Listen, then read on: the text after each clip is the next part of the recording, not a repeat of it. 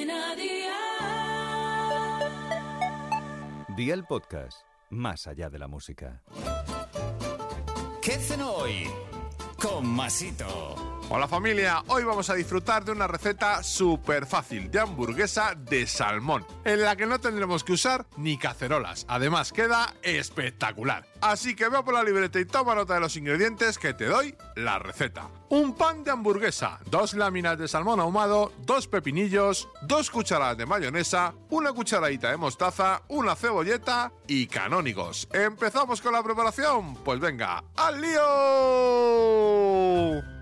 Corta finamente la cebolleta y los pepinillos. Mezcla en un cuenco la mostaza con la mayonesa, la cebolleta, los pepinillos y reserva. Calienta el pan de la hamburguesa, cubre una de las tapas con la salsa, añade un puñado de canónigos y el salmón y vuelve a poner otra capa de salsa y coloca la otra rebanada de pan por encima. Y amigo mío, ya tienes la cena lista. Consejito del día, esta hamburguesa está muy rica también agregando un poco de aguacate y huevo cocido. Los deberes para mañana te los dejo por aquí. 4 calabacines redondos pequeños, 6 huevos, 150 mililitros de nata, aceite de oliva, 50 gramos de queso parmesano, una cucharadita de orégano, sal y pimienta.